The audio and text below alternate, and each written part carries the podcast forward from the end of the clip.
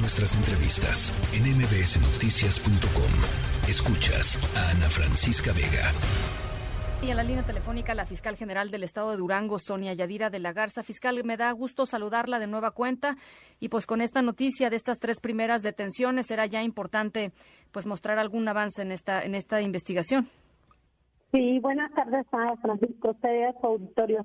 Así es, eh, en la madrugada del día de hoy fueron detenidos algunas personas por parte, bueno, una persona por parte de Fiscalía General del Estado, que es un médico anestesiólogo del que se determinó que pudiera tener responsabilidad, pudiera, porque nadie se presume su inocencia hasta que no lo declare culpable un juez, responsabilidad eh, eh, de haber llevado la contaminación a otros hospitales y no al, o sea, diferentes al hospital donde de origen se pudiera detectar que eh, se originó el hongo que causó la meningitis, hasta ahorita a 79 pacientes diagnosticadas ya con este padecimiento, de los que desafortunadamente 35 perdieron la vida, eh, Ana Francisca.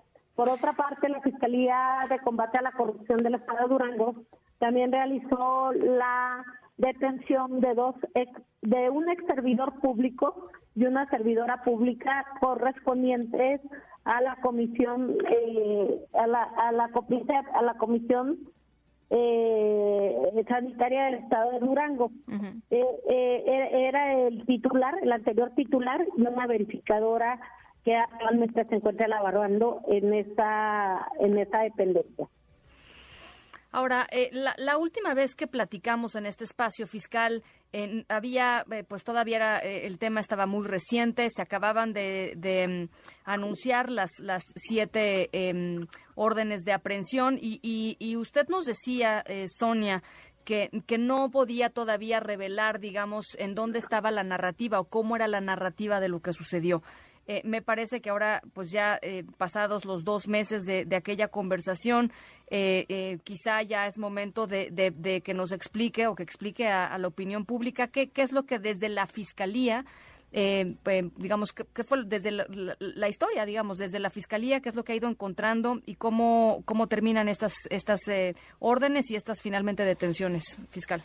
Sí, Ana Francisca, comentarle, mire, eh, en el mes de diciembre se giraron las órdenes de aprehensión inicialmente en contra de los eh, propietarios y administradores de los hospitales, de los cuatro hospitales donde se detectó este eh, de, donde estuvieron y tuvieron algún procedimiento obstétrico eh, pacientes hombres y mujeres por y que se les realizaron a ellos un bloqueo a través de anestesia eh, eh, que, viene siendo un bloqueo, los anestesiólogos le llaman aracnoideo.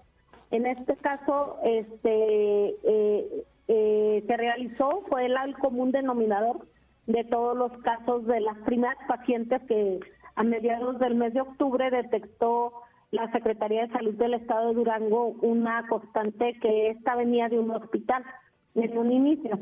Fue el motivo por el que eh, el día 31 de octubre se presenta ante esta fiscalía la primera denuncia de hechos por parte del esposo de una de las personas afectadas con estos síntomas y con este diagnóstico, que es un diagnóstico de meningitis, pero aún no se podía determinar que la causa de esa meningitis venía de un eh, tema micótico, es decir, de un hongo, ¿verdad? Y ese hongo, pues obviamente había entrado por el el bloqueo anestésico que se le había realizado en un principio las pacientes porque inicialmente eran puras mujeres. Ahora, eh, eh, eh, perdón, los, perdón que la interrumpa, los, los funcionarios públicos hoy detenidos que son de la autoridad regulatoria y de la, de la, de la autoridad que tiene que verificar que los medicamentos estén en buen uso, ¿no? Y que estén en tiempo, en fin, que tiene que hacer, digamos, es la, eh, es, es, la COFEPRIS eh, estatal, llamémosla así para que la gente en general nos entienda. Estas dos personas, ¿qué, qué hacían? O sea, ¿cuál, es su, su, participación en esta trama? ¿No, ¿No hicieron lo que tenían que hacer? ¿Recibieron un soborno? ¿Qué hicieron?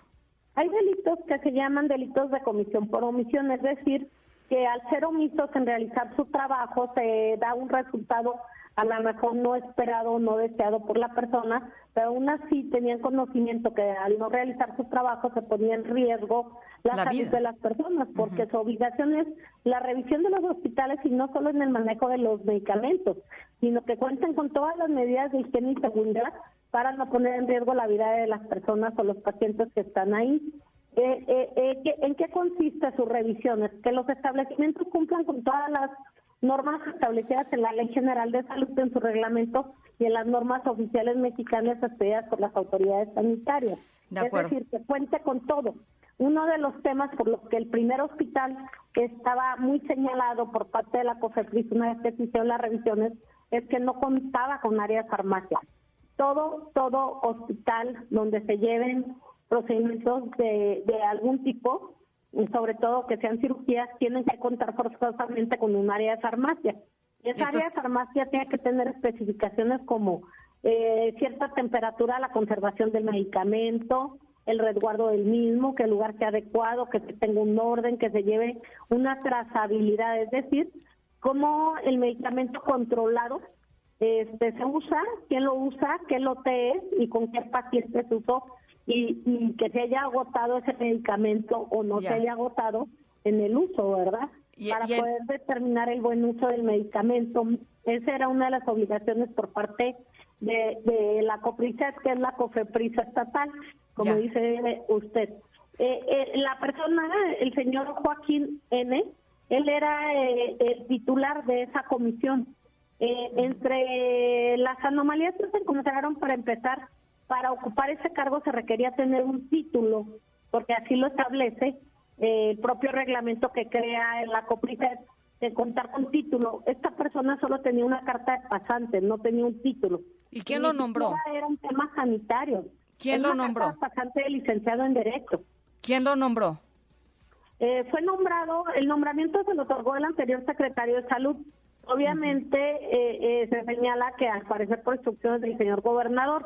Sin embargo, bueno, el, nombramiento fue otorgado y firmado por el anterior secretario de Salud.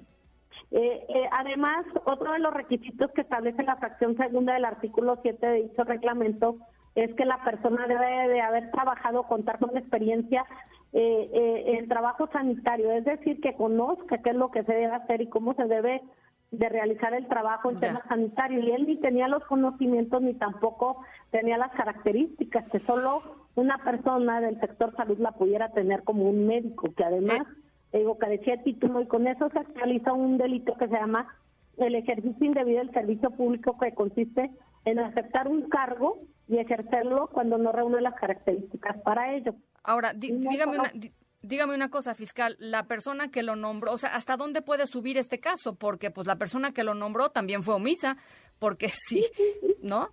O sea, Se finalmente... con las investigaciones parte de la Fiscalía Especializada en Combate a la Corrupción, que es autónoma. Yo le informo a Ana Francisca, bueno, porque ya conocí el contexto a través de, de, la rueda de prensa que dimos y la información que se ha estado dando por parte de, de, de, ambas autoridades y obviamente porque va de la mano con la investigación que se inició en esta fiscalía para el tema penal. Y por lo que eh, eh, además le comento que la verificadora eh, fue omisa en hacer observaciones. A ella en el mes de marzo se le da una orden de verificación en ese primer hospital y ella tenía la obligación de verificar que se cumpliera con todos los lineamientos y reglas para evitar infecciones nosocomiales.